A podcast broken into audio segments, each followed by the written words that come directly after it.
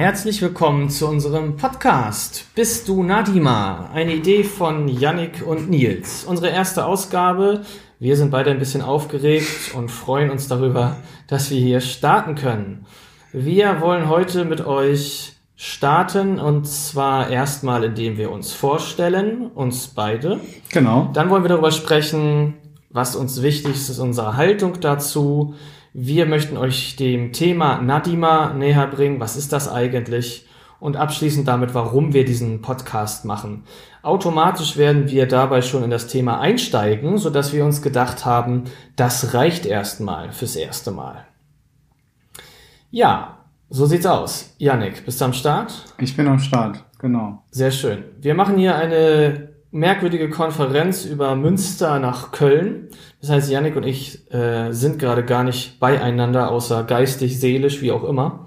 Aber wir sehen uns nicht, wir hören uns nur und sind ganz gespannt drauf, wie das klappen wird. Vorstellung. Yannick, Erzähl was zu dir und wir machen das gleich in thematischer Verbindung und zwar ist eins unserer Themen Identitäten. Dazu kommen wir heute noch. Ähm, ich schlage vor, du stellst dich mal vor, wie dir das wichtig ist und wir versuchen mal rauszuhören, ähm, auf welche Dinge und Identitäten du dabei Wert legst. Genau. Hau mal rein. Also, ich bin Yannick, äh, Yannick Kühn. Ähm, komme ursprünglich aus Köln, sitze ja auch gerade in Köln, wie du eben äh, erwähnt hast. Äh, bin 33 Jahre alt, habe Psychologie studiert, arbeite als Unternehmensberater, habe eine wundervolle Frau und ähm, zwei coole Kinder. Und was willst du noch wissen, Nils? Ich hake gerade noch, ich finde das ganz spannend, weil ich gerade sagte Identitäten. Ich klopfe gerade in meinem Kopf ab, welche das jetzt alle waren. Ich finde aber noch spannend zu hören, wo beschäftigst du dich gerne? Hm.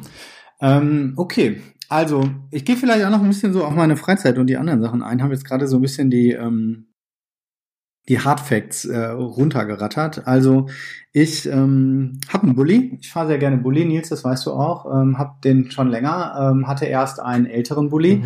einen T3 von 87, glaube ich. Mittlerweile haben wir einen T5, ähm, der ausgebaut ist als äh, Wohnmobil, mit dem wir gerne unterwegs sind und ich auch gerne unterwegs bin. Ich beschäftige mich äh, arbeitsmäßig gerade mit dem Thema ähm, Digitalisierung, digitale Transformation, Agilität und agile Transformation sehr stark. Also wie verändert sich die Arbeitswelt, äh, die wirtschaftliche Arbeitswelt, in der wir äh, uns gerade befinden und wie kann man dazu beitragen, dass Menschen mit dieser Veränderung gut klarkommen. Ähm Genau, ich beschäftige mich im Rahmen von Nadima, da gehen wir gleich auch nochmal drauf ein, was das genau bedeutet. Gerne mit den Themen Diskriminierung, Antirassismus und Gesellschaft. Wie gehen Menschen in der Gesellschaft miteinander um? Wie kann man ein Umfeld schaffen oder einen Umgang schaffen, wo Menschen möglichst gut miteinander umgehen? Und interessiere mich immer mehr auch ähm, für aktuelle Themen, die damit irgendwie zusammenhängen. Okay. Gut. Dann vielleicht erstmal so weit? Oder ist dir noch was wichtig? Nee, das reicht erstmal. Alles klar. So, Nils, äh, wie sieht's denn bei dir aus? Äh, wer bist denn du? Und was beschäftigt dich gerade? Ja, ich bin Nils mit Nachnamen Witt. Ich äh, fange auch mit meiner Herkunft an. Ich komme aus Schleswig-Holstein, aus einem kleinen Dorf nähe von Hamburg, weil das, glaube ich, ein wesentlicher Teil zu meiner Prägung beigetragen hat. Und ich lebe mittlerweile in Gronau das ist an der holländischen Grenze, weil meine ebenfalls wunderbare Frau, meine Frau ist auch so ein Thema, kommen wir auch nochmal zu, in Holland arbeitet als Kinderphysiotherapeutin und genau, habe meinen kleinen Sohn Robin am Start seit einem Jahr und ein paar Monaten und pendel hier nach Münster zum Arbeiten, wo ich in einem Projekt arbeite, wo wir mit jungen arbeitslosen Menschen zusammenarbeiten, die bei uns mitmachen und die ins äh, Ausland gehen mit uns zwei Monate um da neue Erfahrungen zu sammeln und gut in Arbeit zu kommen. Nebenbei machen wir ganz viel Coaching, äh, Beratung, um die zu unterstützen, ihren Weg zu gehen. Ich sage immer, hey Leute, wenn ihr keinen Bock habt zu arbeiten, alles cool und wenn ihr glücklich seid, ähm, dann ist das gut. Meistens ist das aber nicht der Fall und deswegen ist Arbeit für mich da auch nur ein Mittel zum Zweck, um gut zu leben. Und nebenbei mache ich freiberuflich viele Dinge, äh, wie du ja auch weißt, äh, wie wir unter anderem beide auch zusammen machen, zum Thema ja, diversitätsbewusste Arbeit, ähm, Komme ich später auch noch zu, aber auch eine Website dazu. Äh, Dime Como heißt die, sag mir wie auf Spanisch, äh, zum Thema Diversität, Mediation, Consulting und Moderation. Genau, ähm, das dazu. Freizeitmäßig mache ich gerne Musik, ich schreibe Texte, mache Rap und ähm, mache auch Beats. Das Jingle, das ihr gehört habt, habe ich selbst gemacht. Ich hoffe, es gefällt euch. Wenn nicht, naja. und genau, mache gerne Kampfkunst, Sachen, Selbstverteidigung und spiele gerade wieder Fußball, so gut mein Körper mich lässt.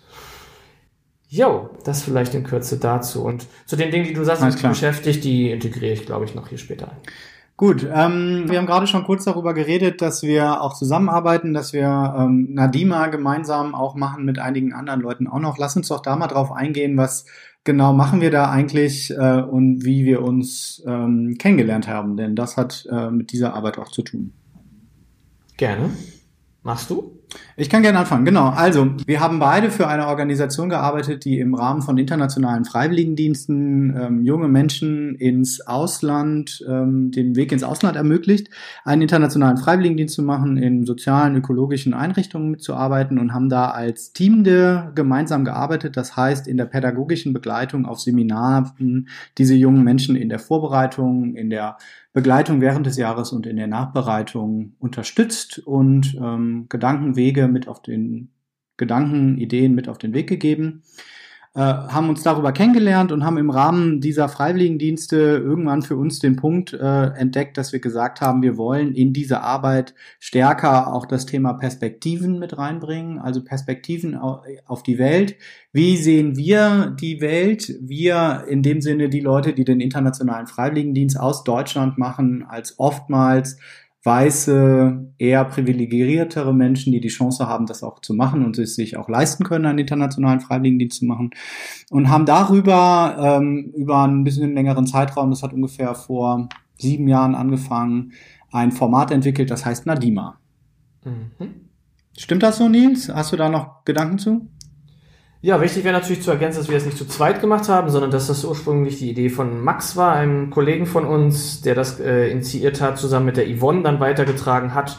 Wir zwei dann auf den Zug aufgesprungen sind und das Team seitdem in stetigem Wandel ist, äh, jetzt auch gerade wieder. Und ja, wir zwei jetzt quasi uns neulich getroffen haben und die Idee hatten, diesen Podcast in Anlehnung an Nadima zu machen. Ähm, genau, das ist vielleicht noch wichtig hinzuzufügen. Mhm. Außerdem möchte ich an dieser Stelle noch kurz erwähnen, warum wir Nadima ähm, gemacht haben, warum wir uns mit Nadima beschäftigen. Und zwar, weil wir ja internationale Freiwilligendienste als diskriminierend erlebt haben, schon dahingehend, dass viele Menschen aus dem globalen Norden, hauptsächlich äh, weiße gebildete Menschen, in den Süden gehen, um dort zu lernen, nicht selten auf Kosten anderer und es andersrum kaum möglich ist. Und das zeigt nur die strukturelle Ungerechtigkeit in der Welt und wir erweitern den Rahmen darauf, dass wir sagen, die Weltgesellschaft ist strukturell nicht gerecht aufgestellt. Ökologie wird nur wenig berücksichtigt, auch wenn in beiden Bereichen Verbesserungen zu erleben sind. Aber der Zustand des guten Lebens für alle, der ist nicht gegeben. Und das ist ein Begriff, den wir nutzen, eine Vision natürlich, nicht zuletzt zurückzuführen auf Buen Vivir, ein Konzept der indigenen Völker aus den Anden, das dem ja, Wachstumsparadigma, dem kapitalistischen Paradigma entgegensteht, wo es viel um Profit geht. Und es soll ein Zustand sein, wo, ja, komme ich später noch zu, soziale Inklusion möglich ist, ähm, also Menschen gut leben können, ohne Diskriminierung. Und deswegen machen wir die Nadima-Workshops, konkret für die Freiwilligendienste, aber denken die große Ebene dabei immer mit. So, uns ist ähm, wichtig am Anfang der Seminare und auch am Anfang von diesem Podcast deutlich zu machen, das ist eigentlich unsere Haltung, mit was für einem Selbstverständnis äh, wir Workshops machen, äh, wir mit anderen Menschen zusammenarbeiten und ähm, uns mit den Themen, die wir gleich noch definieren werden, beschäftigen. Genau. Und was uns da vor allem als erstes sehr wichtig ist, ist deutlich zu machen, dass wir ähm, Lernende sind. Wir sind ähm, zwei ähm, Jungs, die sich mit den Themen Diskriminierung, Diversität, Rassismus, äh, Perspektiven, Privilegien beschäftigen und uns auch schon seit einigen Jahren damit beschäftigen. Wir aber von uns selber absolut behaupten, dass wir keine Experten sind, nicht jedes Buch gelesen haben, nicht jedes Thema durchdacht und verstanden haben und auch noch nicht zu zumindest ich für mich kann sagen, nicht zu jeder Frage auch eine Antwort habe oder völlig klar habe, wie und warum das wie einzuschätzen ist. Genau, dazu passt, denke ich, dass wir von uns sagen, wir sind Impulsgeber und Begleiter. Wir wollen nicht mit moralischem Zeigefinger auftreten, zwar legen wir manchmal den Finger in die Wunde, glaube ich, und äh, haben auch schon viele Dinge erlebt, wo Menschen äh, in Widerstand treten, Protest, wütend werden. Ähm, das passiert uns selbst ja auch, dass uns das emotional mitnimmt. Das wissen wir, dass es äh, so ist. Mhm. Ähm, wichtig ist uns, da Impulse zu setzen und den Leuten zur Seite zu stehen, indem wir manchmal auch irritieren, provozieren. Das ist klar. Das werdet ihr in diesem Podcast auch merken.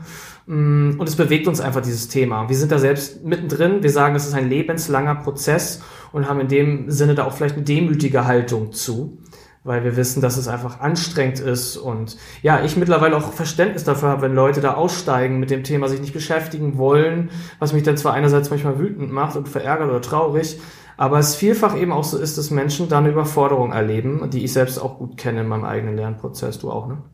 Genau. Auch äh, unsere Partnerinnen das kennen. Also meine Frau hat mal gesagt, ähm, äh, warum hast du überhaupt mit dem Thema angefangen? Man kann jetzt nicht mehr nicht dran denken, wenn äh, irgendjemand Kommentare macht, äh, die ich vorher schon mal kommentiert habe oder ja. ähm, Katha da schon mal drüber nachgedacht hat.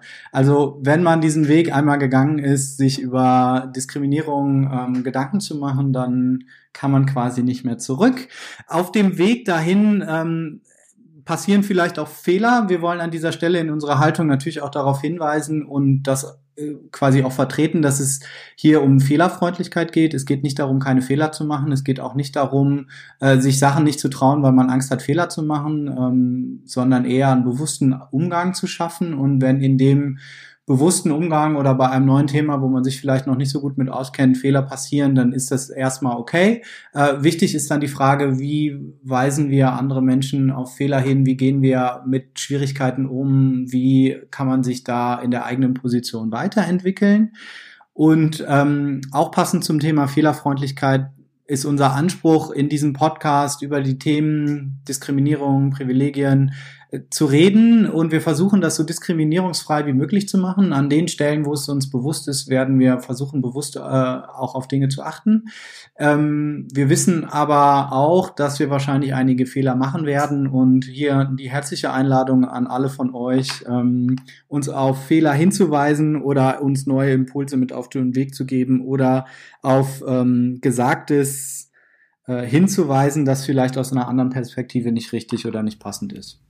Dann nehme ich die Einladung mal an und weise dich darauf hin, dass du gerade Mann gesagt hast, mehrere Male. Sehr gut. Weißt du, war ganz witzig, was uns passiert, weil es im deutschen Sprachgebrauch sehr üblich ist. Äh, wir weisen da Teilnehmer vielfach darauf hin, gar nicht mehr nur in Bezug auf dieses Thema, sondern du bist ja auch äh, Psychologe. Ich arbeite ja auch viel psychologisch, habe ein paar Zusatzausbildungen zu dem Themen. Ähm, genau, das Mann bringt uns immer äh, vom Ich weg, von unseren eigenen genau. Gefühlen. Ähm, da sind wir auch mittendrin. Ähm, und es bringt uns weg von unserer eigenen Position, was vielleicht auch nochmal wichtig ist hier an der Stelle, kommen wir gleich nochmal zu. Also äh, uns ist wichtig, genderbewusst zu sprechen. Wie ihr schon merkt, gelingt uns das nicht immer. Wir halten es für wichtig.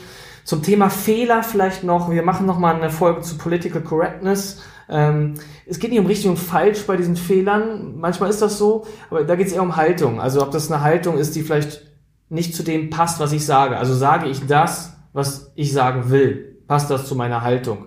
Das ist, genau. glaube ich, die, die Frage. Deswegen können wir mit dem Begriff Fehler auch gerne mal weiter arbeiten später, aber an anderer Stelle, denke ich.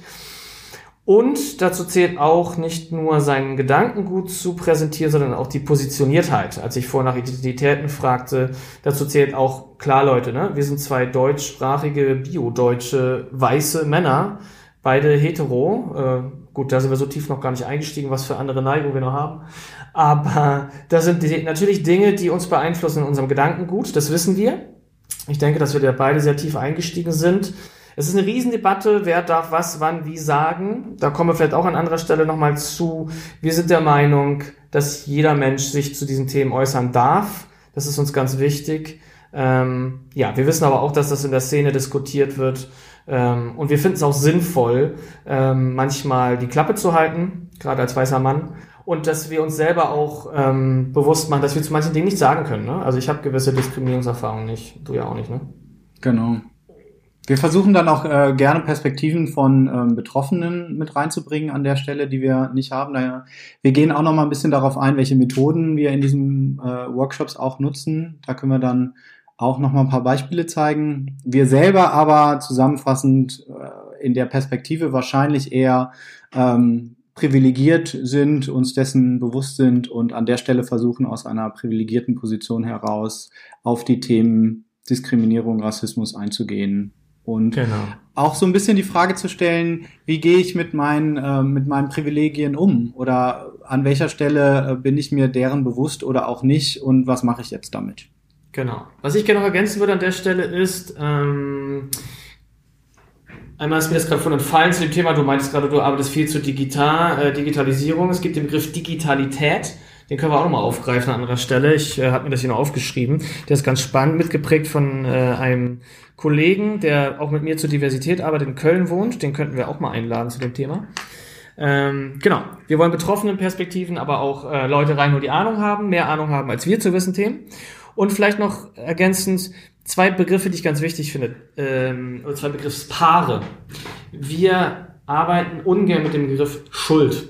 Ja, also uns ist nicht wichtig zu sagen, ey, du bist schuld, dass du im globalen Norden lebst, ey, du bist schuld, dass es dir so und so gibt. Uns geht es um Verantwortung als Gegenpaarbegriff zum Begriff Schuld, ja, also Verantwortung zu übernehmen für Fehler, die wir machen, für Dinge, die uns passieren, ja. Ähm, da geht es um Begriffe wie, kommen wir auch nochmal zu Power Sharing und solche Dinge.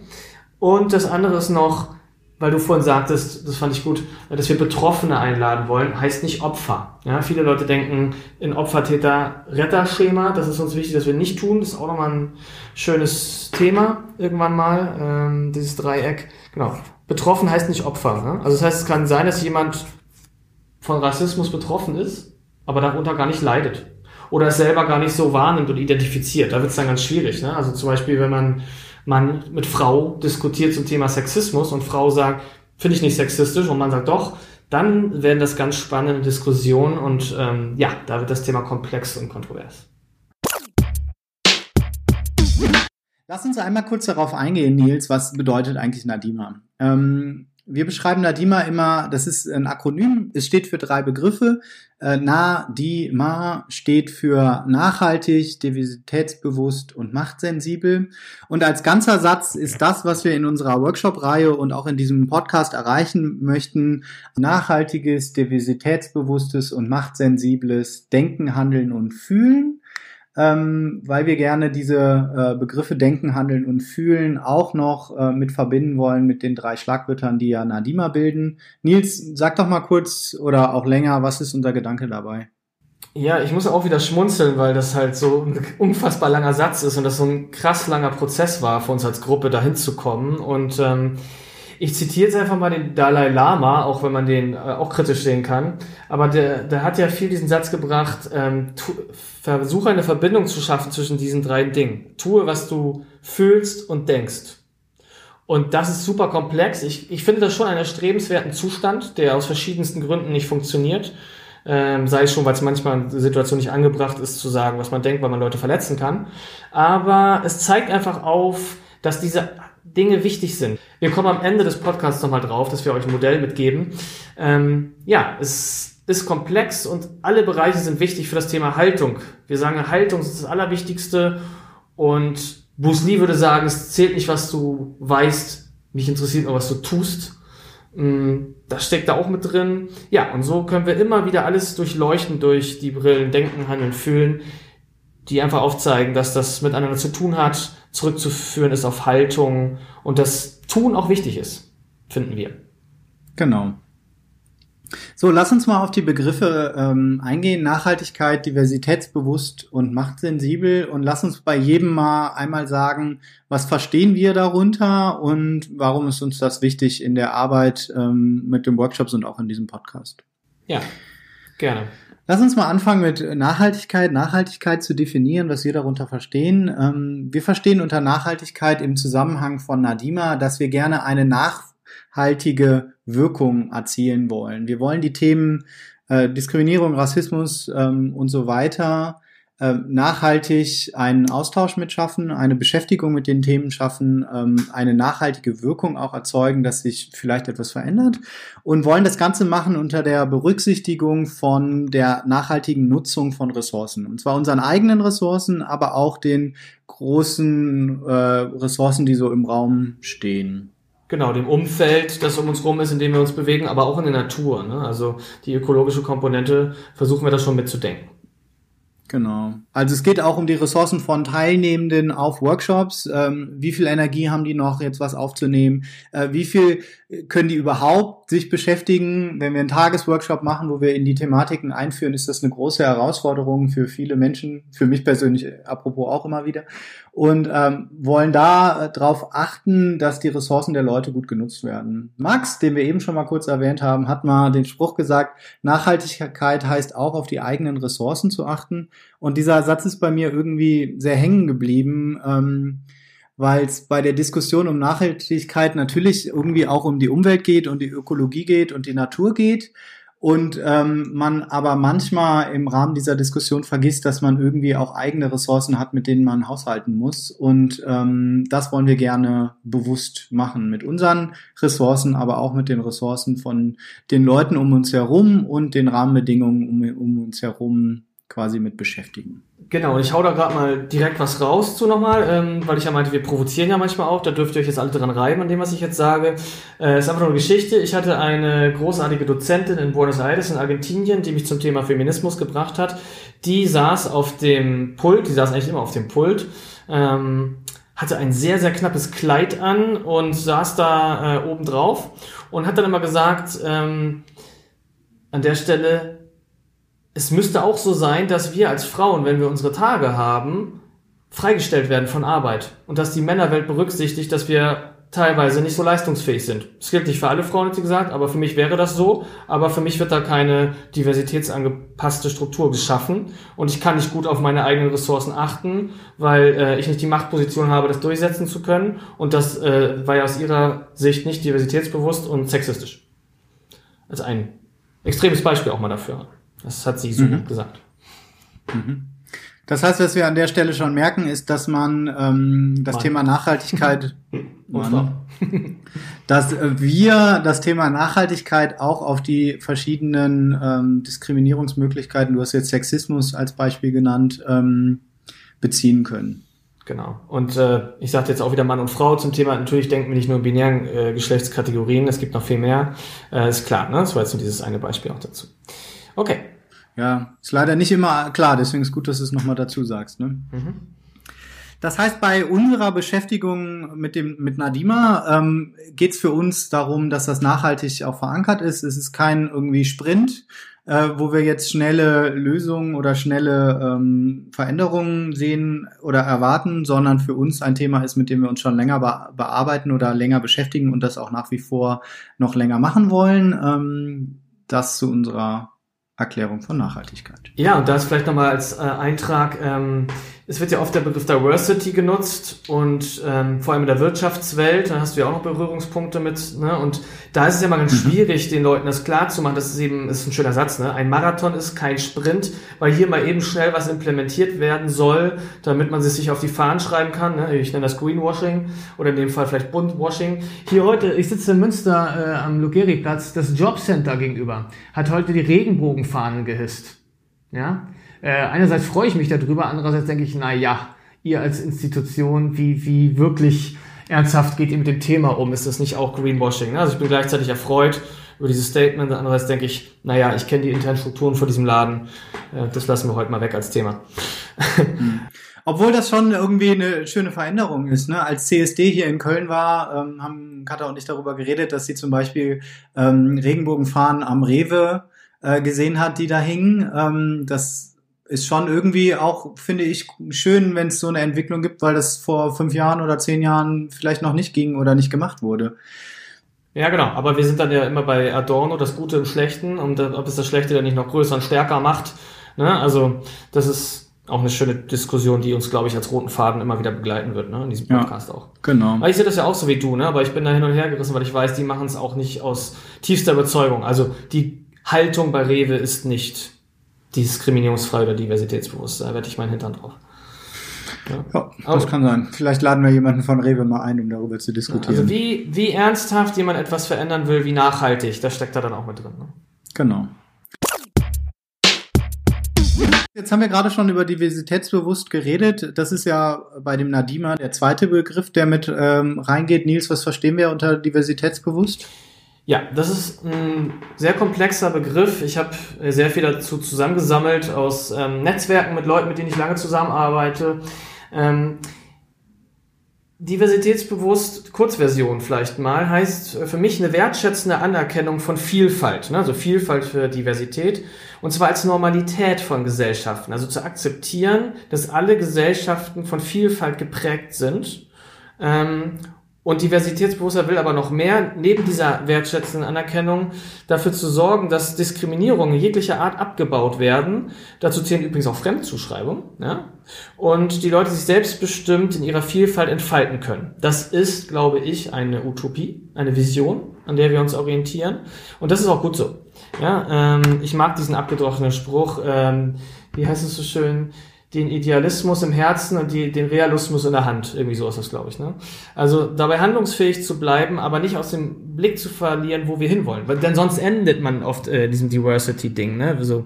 Und es geht dabei auch nicht nur um Frauen, Männer oder Schwarz-Weiß oder was auch immer, sondern zum Beispiel anzuerkennen, dass wir verschiedenste Identitäten, wie ich am Anfang sagte, in uns haben. Ja, also dass wir verschiedene ähm, Differenzlinien haben, so nennt man das. Also Schubladen, in die wir gesteckt werden können, als Akt der Diskriminierung. Du bist ein Mann, deswegen kannst du gut Auto fahren, zum Beispiel. Oder du bist eine Frau, kannst es deswegen nicht. Sowas unbedingt zu vermeiden, weil das, sorry, aber natürlich Schwachsinn ist.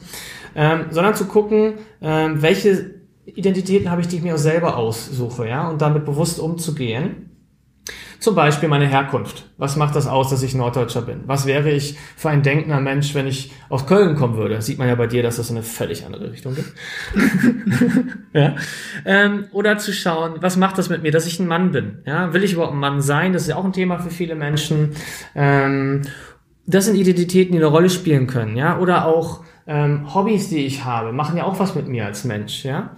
Welche Identitäten kann ich ausleben, welche nicht? Äh, wo gibt es da Gewalt, die angewendet wird? Ähm, das zählt dazu. Also nicht nur Bewusstsein zu haben für die Identität bei mir, sondern auch die bei den anderen. Und ich finde so einen Satz so geil. Da sagen die Leute so schön: Ich mache nichts fest an, Doppelpunkt, deiner Herkunft, deinem Aussehen, deinem Alter, deinem Bildungsgrad, Punkt, Punkt, Punkt. Ja, sondern da wirklich so offen reinzugehen zu sagen, hey, nur weil du einen Hauptschulabschluss hast, bist du nicht doof. Ja? Oder könntest ganz viel wissen über irgendwas, ja? Oder nur weil du aus Syrien kommst, musst du nicht geflüchtet sein. Und nur weil du Geflüchteter bist oder Geflüchtete, musst du ja nicht ein Opfer sein, ja? was ja auch vielfach in Deutschland passiert, die Leute zu Opfern zu machen, denen man helfen muss. Ja? Ähm, so die Vielschichtigkeit in der Vielfalt zu erkennen und die immer wieder zuzulassen. Und das ist der Rückgriff zum Thema Haltung. Das heißt auch ganz viel, äh, ich bin ja großer Fan von Sokrates, ich weiß, dass ich nichts weiß. Ja. Ne? Also Anti-Vorurteilsarbeit heißt, ich habe Vorurteile, ich anerkenne das, die haben wir alle, wir brauchen die auch. Kommen wir auch nochmal in einer anderen Folge drauf zum Thema Vorurteile extra. Mm, die haben Sinn und werden aber irgendwann dysfunktional, ja, weil wir Leute in Schubladen stecken und uns davor zu bewahren. Deswegen arbeiten wir auch nicht mit dem Begriff Kultur bewusst oder Kultur, weil das sehr viel auslöst in den Köpfen der Leute und ein anderes Konzept auch ist. Ja, Diversität sagt, Kultur ist alles und nichts, Kultur ist überall und innerhalb von Kulturen gibt es wieder Diversität. Das wird gerne ausgeblendet und auch ausgeblendet wird oft das Thema bei, bei interkulturellen Trainings Macht oder vielschichtige äh, nicht nationalistisch begründete Identitäten. Und das ist uns ganz wichtig. Ja, ich mache auch nichts an dir fest, nur weil du deutsch bist. Ja, jetzt habe ich ein bisschen länger geredet. Ähm, genau. Also es geht auch um, um ja, Einflüsse, die mich als Mensch geprägt haben und diese multiple Identitätsstruktur, die ein jeder Mensch hat. Also genau. unser ähm, gemeinsam haben wir alle nur die Vielfalt, ist so ein Satz, den ich von dir gelernt habe, Nils. Ähm, wir können sagen, dass wir alle gemeinsam haben, dass wir sehr vielfältig aufgestellt sind, aufge entwickelt sind, uns sozialisiert ähm, haben oder geprägt wurden. Ähm, und die Einflüsse, also dass, dass wir Deutsche sind, das hat wahrscheinlich einen Einfluss darauf, wie wir ticken, wie, wie wir funktionieren, mit was für einer Perspektive wir auf die Welt ähm, blicken. Es ist aber nicht, die, nicht unbedingt die stärkste, es ist auch nicht die einzige ähm, Einfluss, den es auf unsere Identität gibt, sondern genau alle diese anderen Identitäten, die du gerade schon beschrieben hast, dass ich gerne Bulli fahre, hatten wahrscheinlich einen Einfluss oder dass ich Bullis gerne mag, hat einen Einfluss ähm, darauf, wie ich als Mensch bin, wie ich rüberkomme, wo ich Anknüpfungspunkte habe oder auch ähm, Unterschiede habe zu Leuten, woran man sich reiben kann oder worüber man sich freuen kann, wie auch immer. Das heißt, Ähm, all diese, ähm, diese Einflüsse prägen mich als Menschen und sorgen dafür, ähm, dass ich irgendwie bin, wie ich bin. Genau. Zwei Sachen sind mir da ganz wichtig noch zu, zu ergänzen und diese umfassende Definition, die wir jetzt hier geben, ähm, die können, kann man jetzt auch nicht so nachlesen, weil es gibt da sau viele Diskussionen zu und so weiter und so fort. Also das ist einfach das, was wir hier reingetragen haben, was wir kennen aus Büchern, die wir gelesen haben, Menschen, mit denen wir gesprochen haben, Arbeit, die wir gemacht und haben. Und einfach auch unsere Erfahrung mit dem Thema, Genau, die wir das- in unserer praktischen Arbeit haben. Ne? Das meinte ich zuletzt, genau. Und Ja. was mir noch zwei Sachen noch wichtig sind, ist ähm, einmal, diese Identitäten sind beeinflusst und die können sich verändern. Ja, also mein Deutschsein zum Beispiel spüre ich im Ausland stärker als in Deutschland oft. Oder wenn ich Menschen begegne, die nicht aus Deutschland sind. Mein Weißsein kann da eine Rolle spielen. Also wenn ich gereist bin, du kennst das ja auch, Backpacken durch Lateinamerika, ich habe ja zwei Jahre da gelebt ähm, und dieses immer wieder darauf angesprochen zu werden, dass du Deutsch bist, ging mir irgendwann tierisch auf den Sack. Ja? Und ich habe mich irgendwann als Internationalist bezeichnet. Das löst dann auch spannende Diskussionen aus. Und, das, ähm, und mein Weißsein immer wieder darauf markiert und reduziert zu werden, wo ich mir dann mich geärgert habe und dann mein eigener Rassismus hochkam und ja, ihr, ne, ihr lest mich nur als weiß und dann aber demütige Haltung, ja, okay, nur weil ich weiß bin, kann ich hier auch so rumreisen. Selber schuld, Nils. Dann entweder finde dich damit ab oder bleib zu Hause. Es gibt ja, kann man mal verlinken im Podcast später, diese Karte, was ist der beste Pass? Ja, der Deutsche ist gerade auf Nummer eins. Ja, ja, letztes, genau. letztes Jahr war Schweden. Mit einem deutschen Pass äh, und als Weißer kann ich in Lateinamerika mich so viel bewegen, wie es ein Latino oder eine Latina äh, in Deutschland nicht kann. Ja. Und ähm, da werde ich angesprochen auf meine Differenzlinie, aber nur wegen der, aus dieser Machtposition kann ich ja so reisen. Also finde ich, habe ich nicht das Recht, mich so darüber aufzuregen. Aber genau, ist auch ein spannendes Thema. Ähm, und noch was ist mir wichtig. Äh, genau, also es kann sich also verändern, diese Identität, kann eine andere Rolle spielen. Aufgrund von Machtverhältnissen, Situationen, Orten hatten wir gerade. Und auch in meinem Leben, ne? Also frag dich jetzt mal, hast du eine Identität? Manche sind ja starr, ne? Also wirst immer, immer ein Weißer bleiben. Ähm, aber es verändern sich ja welche. Gibt's, gibt's für dich eine, wo du sagst, die hast du dazugekommen, vielleicht gerade in letzter Zeit, die dir wichtig geworden ist? Spielst du auf irgendwas an oder ist das als offene Frage? Nein, das ist eine offene Frage. So, Einfach okay. nur, äh, um in das Thema nochmal reinzukommen. Das bewusst Ja, zu machen. also genau, um das mal bewusst zu machen, das ist ja irgendwie äh, auch naheliegend, das können vielleicht auch einige Leute nachvollziehen. Ich bin Vater geworden, habe zwei Kinder. Das ist Ja. natürlich nochmal eine völlig andere Welt. Du ja jetzt auch, Nils, ähm, Ja. Ähm, mit deinem Sohn. Äh, das ist nochmal eine völlig andere Welt, wo man vorher überhaupt nichts mit zu tun hatte. Also Gespräche mit Le Leuten ähm, irgendwie dabei sein, wenn Kinder sich besuchen wollen und man sich jetzt mit Menschen unterhält, die man eigentlich gar nicht kennt, nur weil die Kinder irgendwie noch nicht groß genug sind, alleine miteinander zu spielen ja. er- erzeugt natürlich nochmal vollkommen andere Situationen oder auch Beschäftigung. Kita-Platz in Köln bekommen ist eine Katastrophe. Ähm, sorgt natürlich total dafür, dass meine Identität als Gesamtmensch nochmal einen ganz großen äh, Bereich dazu bekommen hat, der mich mega beschäftigt und ähm, auch mein Denken, Handeln und Fühlen, äh, um da nochmal drauf Ja. zurückzukommen, irgendwie sehr stark äh, beeinflusst. Das sind alles Dinge, die ich vorher ähm, irgendwie anders gemacht habe. Oder auch Wertschätzung, ne? Also äh, es ist irgendwie kompliziert äh, oder komplizierter, einen Termin zu finden oder etwas abends zu machen, äh, wenn man weiß, okay, da sind die Kinder zu Hause, die müssen betreut oder dürfen betreut werden. Ähm, und irgendwie zu organisieren, wie kann ich jetzt mich verabreden mit einem Freund, der irgendwie gerade spontan vorbeikommt, wo ich weiß, ah, irgendwie andere Leute sind auch beschäftigt und wer kümmert sich jetzt um die Kinder? Danke. Ich würde das gern äh, noch kurz einordnen, theoretisch, weil es ein schönes Beispiel ist, zweierlei. Was du zum einen beschreibst, dieses, ich, äh, wer kümmert sich um die Kinder, das nennen wir einen Identitätskonflikt. Und den gibt es nicht nur äh, wie jetzt Clash of Cultures, sondern innerhalb einer Person selbst, also einen intrapersonalen Identitätskonflikt. Das heißt, ich habe mit Identitäten, die ich habe, die sich wechseln, Konflikte. Äh, ja? Ähm, Ja, da, man kann es mal ein. Beispiel machen, ne? Ich bin Vater, ich will mich um meine Kinder kümmern, ich gehe gerne klettern, äh, ich kann mich nicht um meine Kümmer Kinder kümmern, wenn ich klettern gehe. Genau. Und ich nehme ein ganz anderes Beispiel, das krasser ist nochmal, um das hier der Zuhörendenschaft zu verdeutlichen auch nochmal. Ähm, ich weiß von schwarzen Menschen, die sich als Kinder ähm, die Haut abgepult haben, um zu gucken, ob darunter nicht doch eine weiße Hautschicht ist. Weil sie mit ihrer äh, schwarzen Identität, vor allem in Deutschland, im Konflikt waren, weil sie ständig Rassismus erlebt haben und sich gerne weiß gemacht hätten. Mhm. Äh, und Michael Jackson ist ja auch in dem Thema zu sehen und das finde ich richtig heftig. Ne? Thema Geschlechtsumwandlung hat damit auch zu tun. Ne? Und ich will auch nicht jemanden zum Opfer machen. Ne?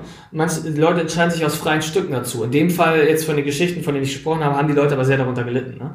und haben sich da ja. versucht, die Haut abzupulen, was ich ein sehr extremes, krasses Beispiel finde. Aber was hier leider Gottes, oder wer es noch immer, äh, zu passt.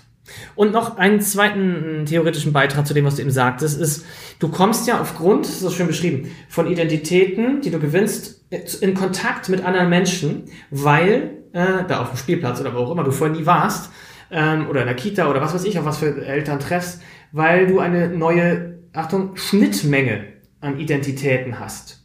Und Diversitätsbewusstheit, ich habe das so krass ge, äh, gelernt in dem Buch von ähm, Amataya Sen, die Identitätsfalle. Er sagt, lasst uns mal wegkommen von Unterschieden. Du bist schwarz, du bist weiß, du bist dies, du bist das. Lasst uns mal gucken auf die Schnittmengen von Gemeinsamkeiten oder die Abstinenzen dieser Gemeinsamkeiten. Das ist ein anderes Denken.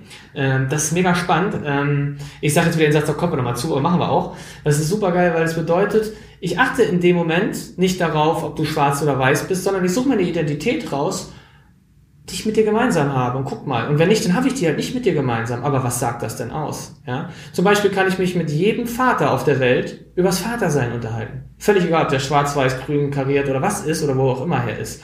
Und das ist auch ein großer Schlüssel in der äh, Antidiskriminierungsarbeit.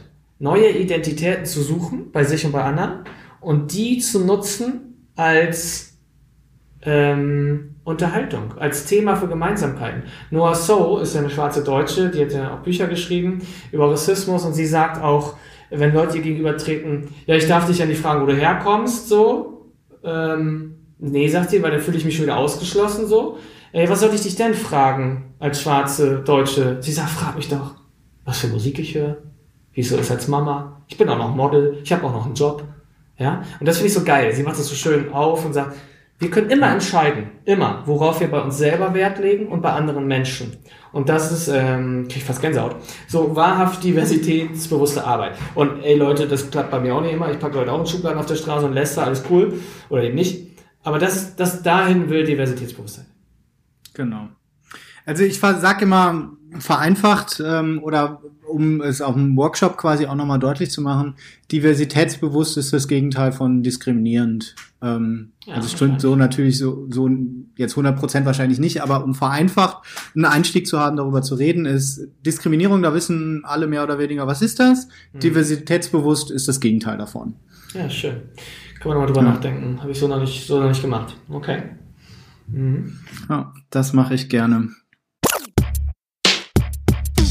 Nummer drei, um das Ding abzuschließen. Machtsensibilität. Ähm, was kommt dir da? Das erste ist ähm, eine Grundthese, die wir auch immer, also Grundannahmen nennen wir die, die wir in den Workshops quasi ähm, transparent und deutlich machen. Das heißt, wir sagen immer, was sind unsere Grundannahmen, von denen wir ausgehen, dass die stimmen. Wir, wir können die auch begründen, wie kommen wir darauf. Die erste, die mir bei dem Thema Machtsensibel kommt, ist, dass die Grundannahme, die wir immer sagen, ist, es gibt keine machtfreien Räume. Also es gibt keine Räume, wo Menschen aufeinandertreffen, und das kann auch schon im Kleinen sein, wenn zwei Menschen aufeinandertreffen, gibt es keinen Raum einer Interaktion, der nicht irgendwie auch von Macht geprägt ist, beziehungsweise es Macht in diesem Raum gibt. Ähm, an der Stelle, und da sollten wir jetzt auch nochmal bewusst drauf eingehen, was bedeutet eigentlich das Schlagwort Macht? Weil ähm, das irgendwie, finde ich, nach wie vor ein Begriff ist, der schwer zu definieren oder schwer zu fassen ist. Äh, vielleicht machen wir mal ein paar Beispiele, was bedeutet Macht. Mhm. Ich würde genau ergänzen, ähm, im Englischen benutzen sie ja den Begriff Power. Und genau. den finde ich an der Stelle mal hilfreich, weil ich glaube, dass viele Menschen in Deutschland zum Begriff Macht direkt was Negatives im Kopf haben. Und das ist gar nicht damit gemeint. Also Macht ist äh, Power. Das heißt, Macht kann ich missbrauchen oder gebrauchen. Ich nehme mal gerne das Beispiel der Chirurgin, die, äh, ich liege unter dem Tisch, äh, ich habe eine Spritze, ich bin bewusstlos, die äh, tauscht mein Herz aus. Wenn die das zusammendrückt, dann war's das. Die hat eine unglaubliche Machtposition. Oder Psychotherapeutinnen. Und die haben auch eine große Macht. Wenn sie die G brauchen, kann Macht auch zu was Gutem führen. Ne? Das ist dann Verantwortung übernehmen. Oder eben natürlich zu Missbrauch. Ne? Das ist mhm. ein Beispiel nochmal, äh, in einem Begriff Power auch. Mhm. Ja, wenn wir beide jetzt hier zusammenkommen, komm mal gucken. Nehmen wir uns beide mal in diesem Podcast. Ähm, wo siehst du bei dir in unserer Funktion, Identität als Podcaster gerade hier mehr Macht bei dir und mehr bei mir? Oder? Ich bin halt schlauer als du. okay. So dass ich natürlich in einer machtvollen Position an der Stelle bin. Nein, Quatsch, das war jetzt ähm, nur halb ernst gemeint. Ähm, Hast du was Ernstes? hm. Also ich habe zum Beispiel gerade, ich habe mehr Power, mehr Macht zu der Technik. Ne? Wir haben vorhin darüber gesprochen, wie schneiden wir das, wie nehmen wir auf. Habe ich mehr Power als du. Da bist du ausgeliefert. Ich könnte das Ding jetzt so zusammenschneiden, dass ich den Kram, der mir von dir nicht gefällt, rausschneide. Erstmal Mhm. so. Ne? Genau. Ja gut, weil du auch derjenige bist, der das Schneiden dann nachher macht, ne? Und weil ich es schon gelernt habe und da eine Ressource habe, ne? die ich nutzen Ja. kann, damit du dich nicht nochmal so krass da reinarbeiten musst. Also in dem Fall versuche ich natürlich die Macht auch dann verantwortungsvoll zum Wohle unserer Arbeit Ja. hier zu nutzen. Ja. Ähm, was, glaube ich, auch eine Machtunterschied äh, ist an der Stelle zwischen uns. Ich glaube, du bist derjenige von uns beiden, der zumindest ähm, oder der auf jeden Fall auf einer theoretisch Literatur ähm, studieren, äh, da du es auch in deinem Studium ja gemacht hast, äh, quasi wissenschaftlich Erkenntnisse, Gedanken, gelesene Texte äh, als Hintergrund zu den Themen, mit denen wir uns hier beschäftigen, hast, im Gegensatz zu mir. Also ich habe natürlich auch Sachen gelesen, aber ich glaube bei weitem nicht so viel wie du. Und bei mir ist es eher mit der Auseinandersetzung in den Workshops mit den Menschen, mit denen ich mich beschäftige, ähm, gewachsenes, gelerntes Wissen, sage ich jetzt mal. Und du hast auf jeden Fall mehr Hintergrundwissen äh, parat. Mag sein, keine Ahnung. Aber wo du, wo ich bei dir mehr Macht sehe, ist, du hast schon Zugang zu gewissen großen Unternehmen, mit denen du arbeitest, wo du solche Themen Mhm. platzieren kannst, wo du in der Wirtschaftsebene mehr Einfluss nehmen kannst, als ich das gerade tue, weil ich ja gerade eher Träger ähm, be berate. Da hast du, Mhm. da hast du eine mehr, eine größere Machtposition. Ne? Also das sind so Beispiele, ähm, was wir euch als Zuhörer auch mal geben. Fragt euch mal, ähm, wer hat hier die Macht? Ne? Also die Psychologen machen ja so Aufstellungen, äh, hatte ich hier gerade in meiner Arbeit gestern wieder in Familien, Familienaufstellung. Wer sowas kennt, schon mal gemacht hat, ist eine heftige Sache. Ähm, hat auch mit Macht zu tun. Ja? Und vielfach wird Macht auch entnannt. Es wird so getan, als würde Macht keine Rolle spielen. Das ist nie so. Ja? Also da können wir selten sagen, wer irgendwas ist so, aber da können wir ganz klar sagen, ist nie so. Ähm, Macht spielt immer eine Rolle. Wie groß? Keine Ahnung. Und gute Teams oder machtsensible Teams sprechen sich darüber ab. Die sagen, hey, ich bin hier die Chefin, ich habe hier mehr Macht. Leute, am Ende des Tages entscheide ich das Ding, ja? Wie viel Macht will ich abgeben? Power Sharing. Äh, wie viel Macht will ich euch zusprechen, will ich euch geben? Das ist Empowerment. Da gibt es einzelne Workshops zu. Ja? Auch ähm, es gibt viele Empowerment-Workshops für Menschen. Ähm, ich habe gerade jemanden gehabt, der mich dazu gefragt hat, ähm, queer äh, POC, also Person of Color, die sich äh, nicht, nicht dem Weißsein zuordnen, gab es Empowerment-Workshops. Wie können wir stärker werden in einer diskriminierenden Gesellschaft? Als äh, diskriminierte Minderheit. Ne? Da geht es um Empowerment. Wir machen eher Sensibilisierung, äh, teilweise ja auch für Menschen, die schon privilegiert sind manchmal zu gewissen Themen. Ne? Das äh, gibt's auch. Ne? Also wie gehe ich dann Genau. sinnvoller mit meiner oder achtsamer, sensibler mit meiner Macht um? Diese beiden Richtungen gibt es, ne? Und das vermischt sich dann auch. Und ja, ich nehme auch gerne das Beispiel zum Beispiel, was auch nochmal ist. Hm, Ich krieg von Menschen auf die Schnauze. Ja? Ähm, ich hau das jetzt mal so raus, wie das früher oft gesagt wurde. Ähm, wir haben von den Türken auf die Fresse gekriegt. So, ja, die Türken. So, ne? Ähm, ja, in dem Moment hatten die mehr Macht. Aber wenn man sich darüber unterhalten hat, wurde klar, die haben auch ganz viel gesellschaftlich, strukturell keine Macht. In der Situation, das unterscheide ich auch gerne, hatten die Macht. Strukturell haben die ganz viel Ablehnung in der Bewerbung, weil sie Ali hießen. Ne? Solche Sachen erlebe ich da, habe ich auch zu tun. Ich unterstütze Leute in Arbeit. Hatte hier wieder gerade einen, ne? Der hieß äh, Mohammed, hat da Moritz draus gemacht, plötzlich wieder eingeladen, ne? Ja. So. Da gibt's ja auch Studien zu, können wir auch Ja. gerne nochmal verlinken, äh, die jedes Jahr wieder überprüft und so, oder eine große Studie gab's dazu, müssen wir jetzt nochmal genau nachlesen, Mhm. die so ähm, die gleiche Bewerbung weggeschickt hat mit unterschiedlichen Namen und es Ja. zeigte sich, dass Menschen mit einem typisch, in Anführungszeichen, deutschen Namen ähm, äh, häufiger eingeladen werden als Ja. mit einem typisch, in Anführungszeichen, nicht deutschen Namen Genau. zeigt sich an der Stelle. Das heißt, Macht geht auf ganz viele unterschiedliche Ebenen ein. Ähm, auch ein äh, spannendes Thema bei Macht ist das Schlagwort Definitionsmacht. Ähm, mit dem arbeiten wir in unseren Workshops sehr gerne. Also die Fragestellung, wer darf eigentlich definieren, wie etwas ist? Also wer hat die Macht inne zu definieren, es ist so oder es ist so? Gerade aktuelles Beispiel habt ihr wahrscheinlich mitbekommen, ähm, Tönnies, Aufsichtsratsvorsitzender von Schalke 04, ähm, mit seiner Aussage, war die rassistisch oder nicht, äh, ist eine Frage, die in den Medien ja auch hoch und runter diskutiert wurde, ähm, war die rassistisch oder nicht? Und jetzt ist die Definitionsmacht, ist halt die Frage, wer hat eigentlich die Macht inne zu definieren, ob das Rassismus ist oder nicht? Unsere Position oder meine Position an der Stelle ist relativ klar. Ähm, ich würde sagen, Menschen, die von Diskriminierung betroffen sind, ähm, haben das Recht, in Anführungszeichen, haben die Macht inne, zu sagen, ist das Diskriminierung oder nicht, oder ist das Rassismus oder nicht. Ich als Weißer, der nicht von äh, rassistischer Diskriminierung betroffen ist, was weiß ich darüber, ob das Rassismus ist oder nicht? Und lass uns das nochmal mit reinnehmen von vorhin, als ich meinte, was machst du, wenn ähm, Frauenquote einführen willst und Frauen sagen, finde ich diskriminierend? Dann wird schwierig, ne? Oder sie sagen, das ist nicht sexistisch. Und du als Mann stehst dann und denkst, ey, das war voll sexistisch. Also ich will nochmal kurz dagegen halten. Ich bin grundsätzlich bei dir, will aber nur nochmal die Komplexität des Themas aufmachen an der Stelle, wo ich vorhin meinte, demütige Haltung. Ja. Äh, so, ne, das ist das Aber dabei. Ist. Ich finde das echt mit den schwierigsten Punkt. Ne? Also Definitionsmacht ist halt da blöd, wirklich, wenn, an, äh, wenn über andere gesprochen wird, ohne die mit reinzuholen. Ne? Und da, da passt die Repräsentationsmacht dazu. Ne? Wenn äh, Thema ähm, Islam in Deutschland und da sitzen bei, bei Jauch damals nur weiße, nicht-muslimische Männer, ne? da lache ich mich tot drüber. Ne? Ja. Ja, oder jetzt auch bei Tönnies, ähm, wir hatten da kurz schon drüber geredet, Nils, äh, gibt es einen Artikel bei tagesschau.de äh, mit der Fragestellung, ist das Rassismus oder nicht? Und das Erste, was man sieht oder was ich gesehen habe, sind, es sind drei weiße Männer, die die Frage beantworten, ist das Rassismus ja. oder nicht?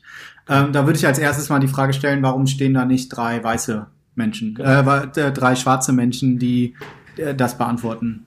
Und hm? das hat mit Sicherheit mit strukturellem Rassismus zu tun. Natürlich. Ja. Das hat auch wieder mit Macht zu tun. Genau. Auch da ist die Frage, wer darf reden, äh, wem wird geglaubt, äh, wer wird als Experte wahrgenommen, als Expertin wahrgenommen. Ähm, all das umfasst das Schlagwort Macht an der Stelle. Genau. So, Vielleicht noch ein Schlagwort dazu. Ähm, mit dem Begriff, den ich gerne arbeite, den hat äh, Prasad Reddy stark geprägt. Das ist ein Kollege, ähm, der arbeitet für ein Institut in Bonn, SIMT.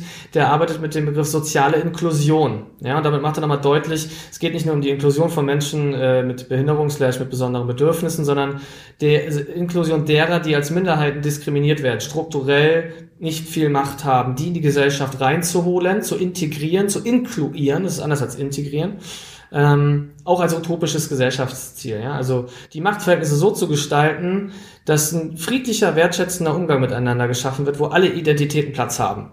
Ohne Ausgrenzung, ohne Diskriminierung. Ja? Und ähm, das ist natürlich eine Ansage und zeigt aber auch nochmal, wie machtunsensibel unser jetziger Zustand ist, in dem ja. wir uns bewegen. Ne? Weil gar nicht äh, auch darüber geredet wird. Ne? Also in Organisationen, in Firmen, wer hat jetzt Macht, warum werden Dinge so entschieden? Mhm. Ist das wirklich richtig so oder wurde das so entschieden, weil eine Person das irgendwie gesagt hat? Ein schönes Beispiel, wenn wir so an diese Wirtschaftsding ähm, mal denken, ist, wenn man über Innovationen nachdenkt in Organisationen, wenn irgendein Mensch eine coole Idee hat in einer Organisation, wer wird in der Regel gefragt, ist das eine gute Idee? Da wird irgendwie ein Chef gefragt oder eine Chefin oder äh, Besitzer, Eigentümer, Gründer, Gründerin oder ähm, irgendwelche Führungskräfte.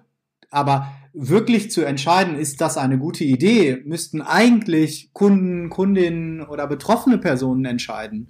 Ähm, ja. Weil vielleicht weiß die Führungskraft, äh, er oder sie überhaupt nicht, ob das eine gute Idee ist oder nicht, sind aber in einer machtvollen Position und entscheiden jetzt, nee, ist eine Scheißidee. Dabei wäre es eigentlich eine super gute Idee gewesen. Die Kunden hätten denen die Bude eingerannt und hätten das alle gekauft wenn die mal gefragt hätten. Und so ähm, so, so Entscheidungen sind oft gar nicht transparent, sind gar nicht äh, irgendwie definiert, sind gar nicht markiert als hier, da geht es auch um Macht und ähm, wird an der Stelle vielleicht auch ähm, quasi Macht miss, missgenutzt oder ähm, ausgenutzt ähm, für Dinge, über die ich gar keine Ahnung habe und wo ich vielleicht eigentlich besser jemand anderes fragen sollte.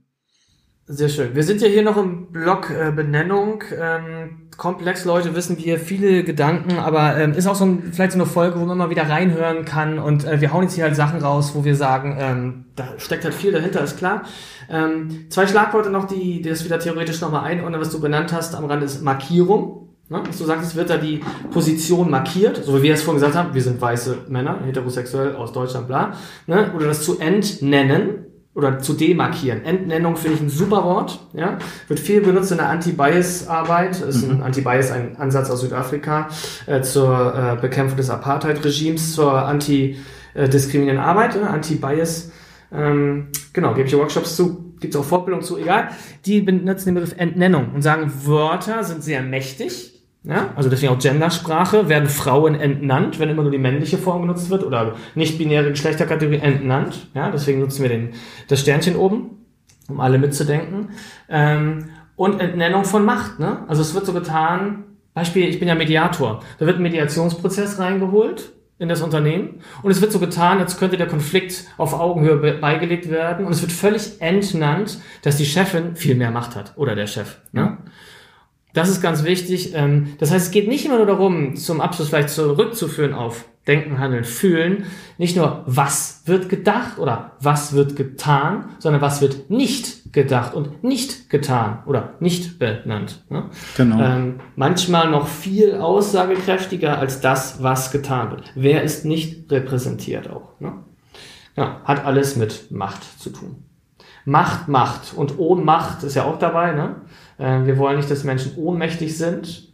Und wir wollen auch nicht, dass die Auseinandersetzung mit diesem Thema hier zu Ohnmacht führt. Dann darf ich ja gar nichts mehr sagen. Dann darf ich ja gar nichts mehr tun. Ja, Leute, wenn ihr das denken wollt, tut das. Ähm, das ist Ohnmacht. Aber gebe ich anderen immer nur die Schuld, gebe ich anderen auch die Macht. Ist da auch so ein schöner Satz. Uns geht es um Verantwortung und eine demütige Haltung vor diesem komplexen Thema. Ja. Und mehr oder weniger bewusster, lieber mehr als weniger bewusster Umgang damit. Ja. Ne? Wir wollen gerne erklären, warum wir diesen Podcast überhaupt machen wollen. Genau. Welche Wirkung soll er erzielen? Ähm, und lass uns da nochmal drauf eingehen, Nils. Ja. Wir sind gemeinsam ja auf diese Idee gekommen, den Podcast zu machen. Für mich war das eine Möglichkeit, ähm, neben anderen, und da gehe ich vielleicht als erstes mal drauf ein, mich regelmäßig mit dem Thema zu beschäftigen. Wir haben schon erzählt, dass wir diese Workshops machen. Ähm, ihr habt auch nebenbei mitgekriegt, dass ich ähm, arbeite in einer ähm, wirtschaftlich-kapitalistischen äh, Unternehmensberatung. Ich habe in den Themen relativ wenig ähm, Möglichkeit, mich damit zu beschäftigen auf der Arbeitsebene. Ich habe ein, zwei, drei Projekte, Kunden, wo das eine Rolle spielt und mache auch nach wie vor ehrenamtlich diese Seminare äh, bei internationalen Freiwilligendiensten. Es sind aber relativ wenige im Tage, im Jahr, wo ich das wirklich machen kann. Und dieser Podcast ist eine Idee für uns beide, für mich, dass wir uns weiter mit den Themen beschäftigen, dass wir darüber in den Austausch treten, dass wir diskutieren, dass ich neue Sachen dazu lerne, dass ich neue Perspektiven wahrnehme, ähm, dass ich mich nach regelmäßig damit beschäftigen kann. Natürlich tun wir das niemals während unserer Arbeitszeit, ne? Äh, würden wir ja niemals tun. Das ist jetzt auch nicht montags morgens um neun. Genau. Und das heißt, der Podcast bietet einfach ein Format, dass wir uns austauschen, dass wir vielleicht mit euch, ähm, die diesen Podcast hören, ähm, auch ins Gespräch kommen können oder uns darüber austauschen können und weiter. Wir verstehen uns ja als Lernende, weiter lernen können und einfach aktuelle Themen und Geschehnisse ähm, angucken können und gemeinsam besprechen können. Ja, genau. Äh, ich nehme auch kein Blatt davon den Mund, wenn ich sage, ich möchte da mehr Impact haben, gesellschaftlichen Impact. Mir ist es einfach wichtig, dieses Thema in die Gesellschaft reinzutragen. Wir ja zum Glück nicht die Einzigen. Da passiert auch viel Positives mittlerweile schon. Aber genau, ich denke, wir haben da was beizutragen und genau, würden wir gerne anderen Menschen zur Verfügung stellen. Äh, wir haben auch noch eine Motivation natürlich, ähm, ja, weiter als Referierende da zu arbeiten zu dürfen. Vielleicht, ähm, ja, erlangen wir dadurch nochmal mehr Range, sodass Menschen uns dazu einladen, dazu zu arbeiten. Wir verdienen natürlich auch Geld damit, das ist klar, nicht mit diesem Podcast, aber mit der Arbeit, die wir da tun. Ähm, und das ist uns auch wichtig, ne? Also das ist ja auch ein Segen und ein Privileg, eine Arbeit machen zu dürfen, die einem Freude macht und die auch noch Sinn macht. Ne? Viele Menschen haben gar nicht das Privileg, mhm. sich eine Stunde hinzusetzen, zu labern, die haben zu viele Kids zu ernähren oder denen geht's nicht gut oder so weiter. Ne? Das ist natürlich auch ein Privileg, das wir hier nutzen wollen und das finden wir verantwortlich, ähm, damit so umzugehen. Mm. Und, Janik, ich hab dich gern. Das zählt ja auch dazu, ne? Also ganz ehrlich, wenn wir hier über den Thema, äh, Max ist das ja immer wichtig gewesen, guter Umgang miteinander, ne? inneres Nadima, ähm, wie wir miteinander umgehen. Klar, also ich mache das mit dir, weil ähm, es unkompliziert ist, mit dir zu arbeiten. Wir sind sehr auf einer Wellenlänge. Wir können, wir können uns auch mal gegenseitig diskriminieren, ohne dass wir beleidigt sind unter uns. Ähm, da haben wir jetzt mehrfach die Stopp-Taste gedrückt während dieses Podcasts, was ihr nicht gehört habt. Ne? ähm, genau, und ähm, ja, ich finde es halt unglaublich anregend und produktiv mit dir zu arbeiten. Ne? Genau. Und das macht Spaß auch. Das ja. ist auch wichtig. Das macht Spaß. Genau. die Hypothese, die dem Ganzen zugrunde liegt, ist, dass die Welt noch nicht Nadima ist. Also wir benutzen Nadima gerne auch als Adjektiv, um darauf hinzuweisen, dass die Welt halt noch nicht nachhaltig, diversitätsbewusst, machtsensibel ist. Ähm, und wir beschäftigen uns ja in Workshops damit. Wir haben eine gewisse Zielgruppe oder Reichweite mit den Workshops und wir versprechen uns, da bist du gerade auch schon drauf eingegangen, Nils, mit dem Podcast ja vielleicht auch noch ein paar weitere Menschen zu erreichen. Und die Dinge, die wir im Rahmen dieser ähm, Workshops erarbeitet haben, möchten wir gerne auch Leuten zur Verfügung stellen. Das heißt, eine Idee, die wir haben, ist, dass wir Methoden, die wir in Workshops, in Seminaren gerne nutzen, auch hier vielleicht einbinden, sofern das möglich ist und oder diese erklären, darauf eingehen, ähm, Wissen, Methoden, Hintergründe, Übungen, Einheiten äh, irgendwie auch so aufzubereiten, dass andere Leute die vielleicht auch nutzen können. Denn ähm, Nadima ist natürlich kein Selbstzweck und obwohl wir damit Geld verdienen, ja nicht das Ziel, Hauptziel, dass wir damit Geld verdienen, sondern das Ziel ist es ja, äh, Menschen sensibler, bewusster zu machen und vielleicht auch Räume zu schaffen, wo äh, Diversitätsbewusstsein stärker gelebt wird, als das heute noch so ist. Und wenn wir dazu beitragen können, dann finden wir das mega cool ähm, und möchten quasi dafür arbeiten, dass das auch passiert. Boah, das hast du richtig schön gesagt. Ähm, vor allem um das Thema Räume, ne, dass wir Räume schaffen wollen, genau, wo sowas passieren darf. Und ähm, vielleicht noch Genau, unser Ansatz ist, wir werden in Folge Themen platzieren, ja, nicht so wie heute so einen riesen Aufriss machen, sondern Themen auswählen, ja, zum Beispiel Political Correctness ist ein Thema, ähm, wo wir nochmal gezielt darauf eingehen, wie wir das sehen, welche Erfahrungen wir dazu haben. Wir werden äh, Menschen mal dazu holen, die wir interviewen, hatte ich auch mhm. schon mal angedeutet, und wir werden nochmal konkret auf Artikel eingehen oder zeitgeschichtliche Ereignisse, wie jetzt vorhin auch mit Tönnis äh, und so weiter. Das werden wir versuchen, eine Struktur reinzubauen. Genau. Genau. Dann, bevor du nochmal ja. Äh, weitergehst, was irgendwie auch noch interessant ist in dem Raum, du hast es eben gesagt, das Thema äh, Ohnmacht. Also wenn man sich mit Diskriminierung und Rassismus beschäftigt, gerade als privilegierter Mensch, dann kommt man schnell in so eine Position, ja, ich, aber ich kann ja nichts dafür und kann ich jetzt nichts mehr sagen und äh, ich mache eh alles nur falsch, äh, mache ich lieber ja. gar nichts. Das möchten wir natürlich nicht. Das heißt, wir werden auch äh, praktische Anwendungen oder praktische Hinweise, praktische Gedanken, pra praktische Formulierungen, wie auch immer, ähm, versuchen mit einzubinden, so dass Leute auch konkrete Sachen mitnehmen können, ähm, die sie nutzen können. So, um nicht genau. ohnmächtig mit den Themen umzugehen, sondern ähm, irgendwie auch selbstbewusst äh, und bewusst ähm, sich mit Diskriminierung beschäftigen können. Genau. Wir wollen einen Umgang mit diesem Thema schaffen, Menschen befähigen, empowern, wir wollen unsere Power sharen und ähm, wir versuchen auch nochmal mehr zu lachen. Also wir sind ein bisschen ernst heute. Wir versuchen nochmal damit auch ja eine Lockerheit reinzubringen. Manchmal ist die gar nicht angebracht, manchmal hilft die aber auch. Ne? Ähm, genau, ihr merkt schon, wir haben ein paar Beispiele hier gegeben, äh, ein paar Themen angerissen, die sind schon heftig. Ähm, ihr werdet aber hoffentlich merken, dass wir dabei unseren Spaß nicht verlieren und ja, die versuchen dann auch diese Balance zu halten. Das ist auch nicht easy. Ich bin an dem Thema schon mal echt fast kaputt gegangen. Ähm, das nützt nichts, glaube ich. Ne? Nee. Da dann fähig zu bleiben. das Schlagwort Ressourcen und Nachhaltigkeit, ne? Das hatten wir genau, ja eben da schon. Bin, da bin ich eine Zeit lang in meinem Leben nicht gut mit umgegangen. Ja. Nils, möchtest du auf die, unser Modell Halt, Haltung, Verhalten noch eingehen? Ja. Ich würde den Podcast gerne damit schließen, inhaltlich, bevor wir Tschüss sagen, nochmal äh, ein Zitat an das Ende zu stellen, eine Methode kurz und eine Frage, die ihr mitnehmen könnt als Zuhörende. Und ähm, die leite ich jetzt mal spontan ab. Ähm, ich habe sie auch schon angerissen, nochmal hier zum Schluss vielleicht. Hm, macht mal für euch so eine Selbstvorstellung und fragt euch mal, welche Identitäten habe ich? Welche sind immer da gewesen? Welche sind dazugekommen? Vielleicht auch in letzter Zeit, in Jahren. Welche habe ich abgelegt? Und mit Blick nach vorne, welche will ich ablegen? Welche will ich noch hinzugewinnen? Das ist das eine. Zum Thema Machtsensibel fragt euch mal, wer hat hier die Macht auf meiner Arbeit, in meiner Fußballmannschaft? Äh, in meiner Beziehung, keine Ahnung. Wie gehe ich mit dem Thema Macht um in meiner Beziehung mit meinem Kind? Das ist auch nochmal ein extra Thema, machen wir auch nochmal auf. Also, ne? Und als Zitat vielleicht nochmal dieser Satz, ähm, gebe ich anderen die Schuld, dann gebe ich ihnen die Macht.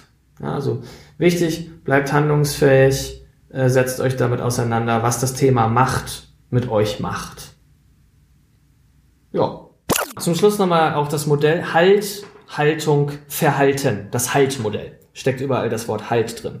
Halt meint, was gibt mir Halt? Was hat mich geprägt? Das nimmt viel Einfluss darauf, wie ich mich fühle. Haltung. Welche Haltung möchte ich einnehmen? Wie will ich mich zu den Dingen verhalten? Ist das dritte. Was tue ich? Und die Haltung ist wieder eher das, was denke ich? Und diese drei Sachen könnt ihr euch mal aufschreiben und mal überlegen, sind die in so einem Kreis miteinander verbunden? Ist da eine Hierarchie? Was kommt zuerst? Was beeinflusst was? In welcher äh, Dynamik bewegen die sich? Das ist eine spannende Frage. Ähm, wenn wir hier Comments irgendwann reinsetzen, haben wir voll Bock drauf, da was von euch zu hören. Damit schließe ich inhaltlich jetzt den Podcast. Yannick, was ist dir noch wichtig zum Schluss beizutragen, zu ergänzen oder grundsätzlich noch zu sagen?